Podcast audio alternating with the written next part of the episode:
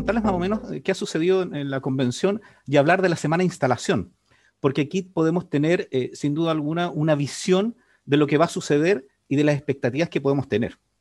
Si vemos la primera eh, presentación, la primera lámina, vamos a recordar que previo al proceso constituyente hubo una generación de movimientos que llamaban a constituir una asamblea constituyente, recuerdo a Gustavo Ruz, por ejemplo, desde los años 90 haciendo esto, para posteriormente eh, tomar un poco más de vuelo con Marca tu voto, que fue la segunda iniciativa que llamó a marcar el voto, la primera fue Asamblea Constituyente.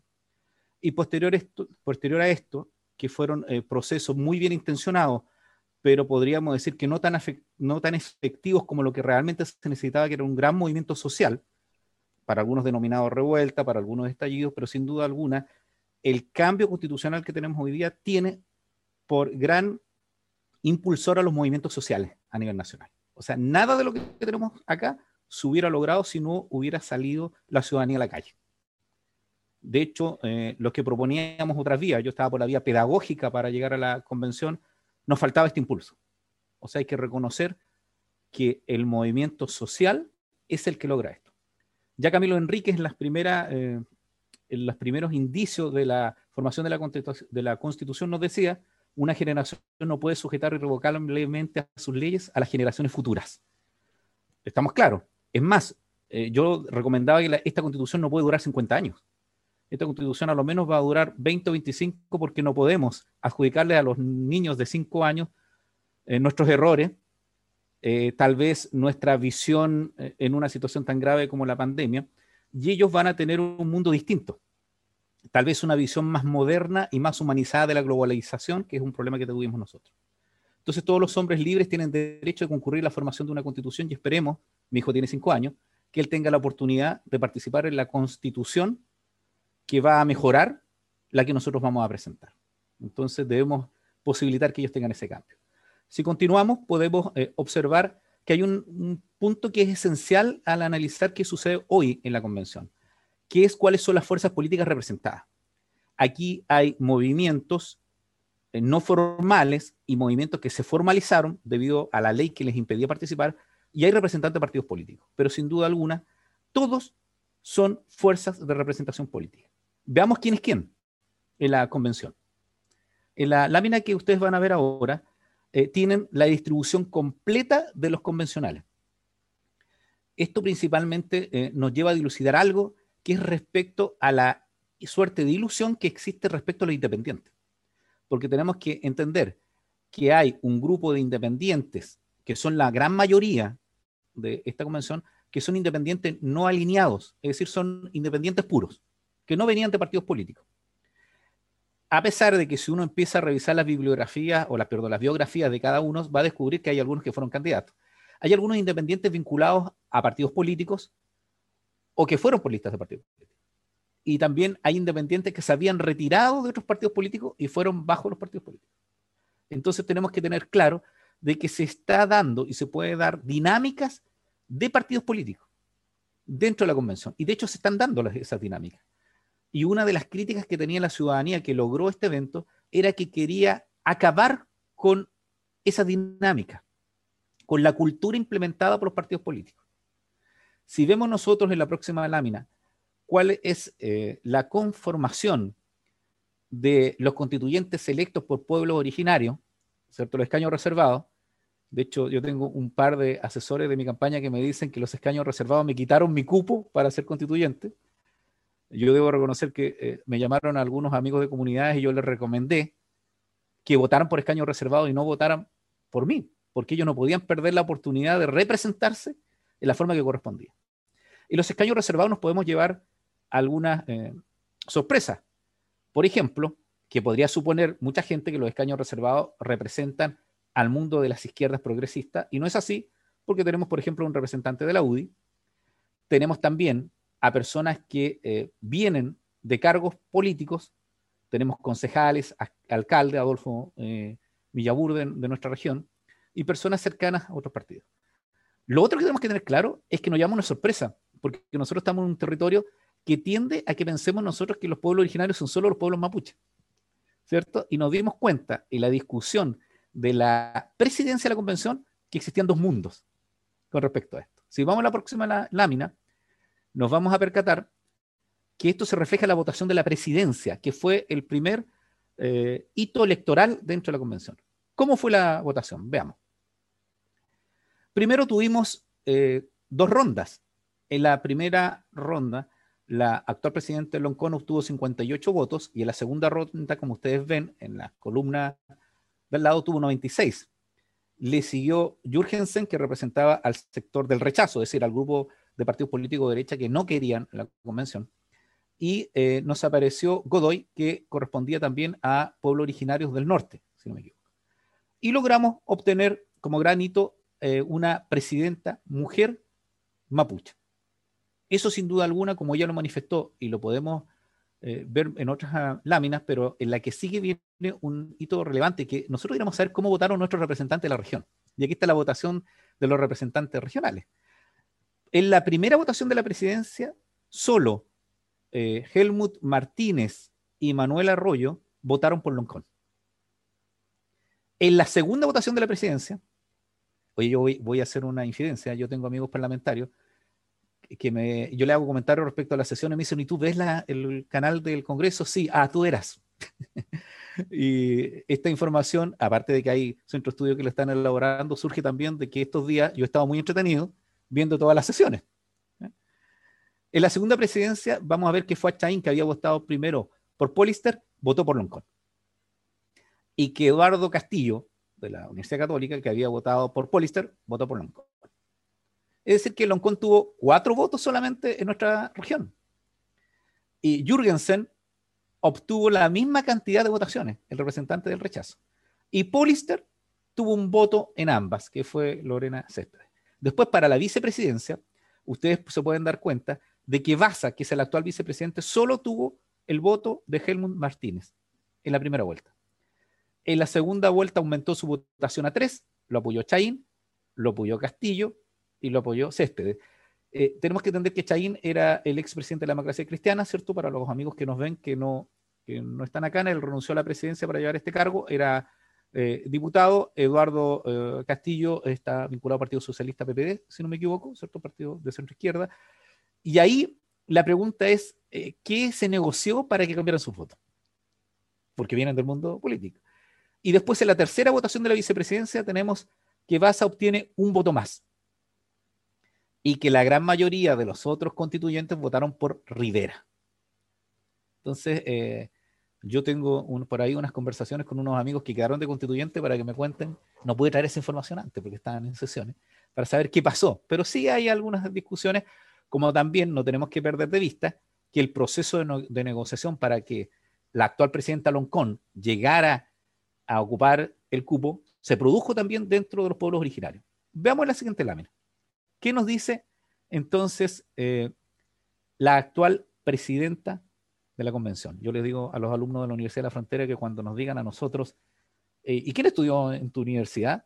Fíjate que la presidenta de la convención. Así que eso nos tiene que llenar de orgullo.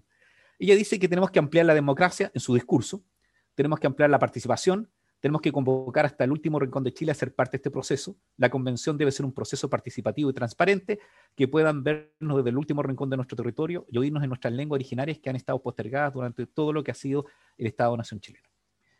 Aquí la convención tiene una tarea, tiene que dar muestras de ampliar la democracia y no transformarse en un microcongreso. Tiene que salir de Santiago y transformarse en rotativa, recorrer todas las regiones para cambiar la dinámica centralista del Congreso el Congreso estará en Valparaíso, que es una región, pero se maneja con las dinámicas centralistas de Santiago. Veamos qué sucede más adelante con la convención. Tenemos el primer incidente. El primer incidente es que no se puede realizar la primera sesión, porque la sesión inaugural fue un día domingo y el día lunes no se pudo resolver. Y no se pudo resolver por un problema tecnológico. Eh, acuérdense que el inconveniente que existe, que estamos ocupando unas dependencias, hoy digo ocupando, están ocupando unas dependencias del Congreso, que es administrado por la Cámara de Diputados o por senadores y se implementa y hay un error tecnológico que, según lo que se rumorea, es por el programa operativo utilizado, del Windows 7 al Windows 10. Tan sencillo como eso. Y el vicepresidente Baza dice que no confiamos en la palabra del gobierno. no porque las personas que nos dan su palabra pueden ser malas personas, sino porque había un problema de comunicación política que impedía tener certeza a la mesa respecto a la veracidad y confiabilidad de la información que recibimos. ¿Y dónde surge después la respuesta a esto? Cuando la mesa, Loncón Basa, se reúne con las universidades, principalmente con la Universidad de Chile, y esta les oferta, junto con otras instituciones, el ocupar sus dependencias. Hay un criterio en derecho que dice que cuando una se produce una falta de diligencia muy grave, un error muy grave, uno debe suponer que hay mala fe. Es tal la torpeza que la única impresión que a uno le puede quedar que fue intencional. Yo soy de la impresión que hubo intencionalidad de que no funcionara la constituyente regularmente la primera vez. Porque me pregunto, y muchos se preguntan, si esto hubiera sido un foro internacional de la PEC, si hubiera fallado algo. Veamos qué más sucedió en este incidente. El eh, subsecretario de Secretaría General de la Presidencia dice que no hay nada menos cierto que el gobierno quiera negarle la participación de la gente en la Convención Constitucional, que es Máximo Páez. Porque la pregunta es, ¿fue negligencia o fue sabotaje? Porque sin duda alguna, el gobierno actual no quería la constituyente, la convención, a pesar que el acuerdo es el que posibilita que este, este gobierno tenga viabilidad. Por lo tanto, sin duda alguna, el gobierno debería estar contento que estuviera resolviéndose la convención porque le ahorró un problema muy grave que podría implicar incluso que el actual presidente no estuviera hoy día en el gobierno. Continuamos viendo qué ha sucedido con la convención. La primera discusión el reglamento. Previo a la llegada de constitución de la convención hubo propuestas de reglamento. Veamos algunas, que son las que por lo menos son más conocidas. teníamos que resolver algunos puntos esenciales. ¿Cómo se van a organizar las comisiones? ¿Cómo se organiza la convención? cuál va a ser el procedimiento para determinar borradores de la nueva constitución, porque la tarea es construir una constitución y cuál va a ser el quórum de votación más allá del tercio, que es el, el quórum que más se había discutido. Veamos. Tenemos, por ejemplo, como propuesta de reglamento, en la siguiente lámina la vamos a ver, al Centro de Políticas Públicas de la Universidad Católica que entregó un reglamento de la Convención Constituyente. Ellos entregaron un reglamento hace muchos meses. De hecho, este documento es de abril de 2021. Veamos la próxima presentación. Tenemos la propuesta para el reglamento de la Convención Constitucional que hace el Centro de Estudios por una nueva constitución que está incorporada por muchos centros de estudio, que eso es lo que ustedes ven. Tenemos otro más que el que eh, pueden ver en la próxima lámina, que son las propuestas para el reglamento de la Convención Constitucional de la Corporación Humana, Espacio Público, la Universidad Diego Portales, el Observatorio Ciudadano, que es rumbo colectivo. Y podemos ver, si no me equivoco, la última, de las que tengo, que es el reglamento de convención que tiene el Observatorio de la Nueva Constitución. Existen muchos más. Por ejemplo, para no abstraernos, el Instituto de Libertad y Desarrollo hizo una propuesta, pero no como un reglamento en sí, sino como menciones que debe tener el reglamento, más otros colectivos, más otras eh, instituciones organizaciones que quieren que se recalquen algunos puntos como género, medio ambiente, participación ciudadana, sin olvidarnos que, por ejemplo, eh, el Consejo de la Transparencia presentó una propuesta respecto a la transparencia que tiene que tener la convención. Veamos qué más ha sucedido para acotarnos el tiempo. Me avisan ustedes si me, alargo. ¿Cuál es la discusión de las convenciones que tienen que haber? ¿Cómo se va a organizar? ¿Qué, se ha votado en este momento? Veamos. Esta lámina que viene ahora nos indica que lo primero que se discutió fue si se iba a ampliar la mesa directiva porque solo hay dos cargos, presidente y vicepresidente. Si se iba a hacer una comisión de ética, si se iban a incorporar escaños reservados a la ampliación de la directiva si se iba a crear una comisión de reglamento, porque ya se habían entregado algunos reglamentos por parte de algunos sectores. ¿Y qué pasa con la comisión de administración financiera? Porque la convención quiere autonomía financiera. Quiere, tiene un presupuesto asignado, pero quiere determinar qué pasa con ese presupuesto. Especialmente porque la crisis del primer día implicó eso. Veamos cómo se resolvió esto. Hubo una votación donde fueron dos, pero esta es la segunda votación. Cuando se votó el régimen interno para ampliar la integrante de la mesa, a favor votaron 144 personas. Eh, para, perdón, para ampliar la integrar la mesa, 127. Para ampliar las 5, 107 convencionales. Para incorporar escaños reservados, 80. Y para crear tres comisiones, 144. Había más acuerdo respecto a la creación de comisiones. Eh, hubo con respecto a la ampliación de integración de mesa, 8 votos en contra, 11 se abstuvieron. Me llama mucho la atención de las abstenciones que han existido porque, por ejemplo, para la incorporación de escaños reservados tuvimos 31. Lo único que uno podría entender es que se abstienen algunos electores constituyentes de este, de este sector, de la zona vinculada a la Biobío y a la Araucanía, porque puede influir en algo en su, en su vuelta a las regiones. O sea, me abstengo, no voto porque quiero votar en contra y, me retraigo esto. Y no votaron bastantes. ¿Mm?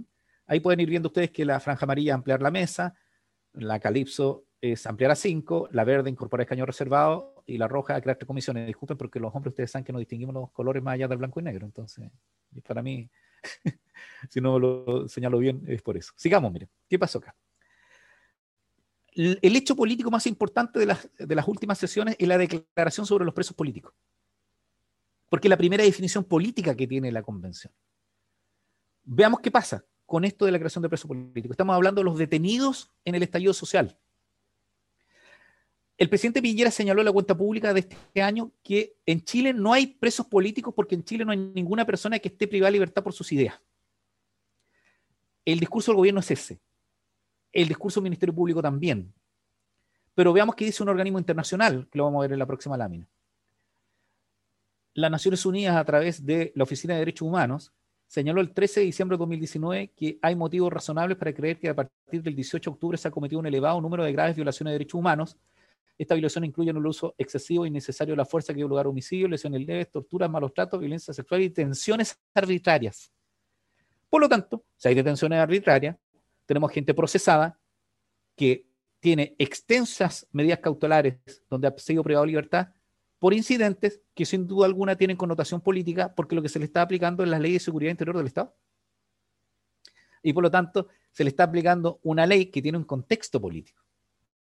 Y sin duda alguna, eh, las fiscalías eh, tienen, a pesar de cierta autonomía, una vinculación a través de las querellas que ha presentado el gobierno, pero las propias defensorías son órganos que dependen del Ministerio de Justicia, del propio gobierno. Entonces, efectivamente, como ha pausado en los procedimientos eh, vinculados a procesos contra personas de mapuche, uno puede tener la duda de que existe una defensa adecuada. Entonces, hay indicios de esto. Veamos qué sucede también con respecto a esto. La votación, hubo dos proyectos de declaración con respecto a la posibilidad de que la convención le solicitara a, los poderes del Estado que eh, se apresurara la ley de amnistía. A favor tuvimos 105 votos, en contra 43 y 10 abstenciones. Y se logró una declaración, que es la que vemos en la próxima lámina. Esta declaración es la que se logra y que apunta principalmente a solicitar que se excarcele y se aceleren los procedimientos contra aquellas personas que se considera por parte de la convención que son presos políticos. Veamos los puntos esenciales que vienen en la próxima lámina. Se solicita eh, dar urgencia al proyecto de ley de indulto general, un llamado al Senado para que acelere el proyecto de indulto general y la desmilitarización de Hualmapu y que el indulto afecte a los presos políticos mapuche desde el año 2001.